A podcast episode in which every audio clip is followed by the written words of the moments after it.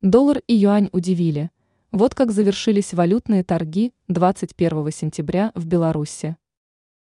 Сегодня, 21 сентября, на белорусской валютно-фондовой бирже БВБ состоялись четвертые торги недели. Они сложились неудачно для доллара и юаня. Денежные единицы США и Китая не сумели повторить вчерашний успех и вернулись к падению. А вот российский рубль укрепился – сумев полностью исправить результаты вчерашней осечки.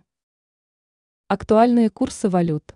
После сегодняшней неудачи на БВБ доллар стал стоить 3 белорусских рубля 25,9 копейки. Единая европейская валюта показала в четверг результат в 3 белорусских рубля 48 копеек. Курс российского рубля остановился на отметке в 3,3800 59 десятитысячных байн за сотню. 10 китайских юаней теперь стоят 4 белорусских рубля 45,53 копейки. Как изменились курсы валют? В четверг доллар подешевел относительно белорусского рубля на 0,11 пункта, минус 0,3%. Таким образом, сегодня американец вернулся к нисходящему тренду в Беларуси.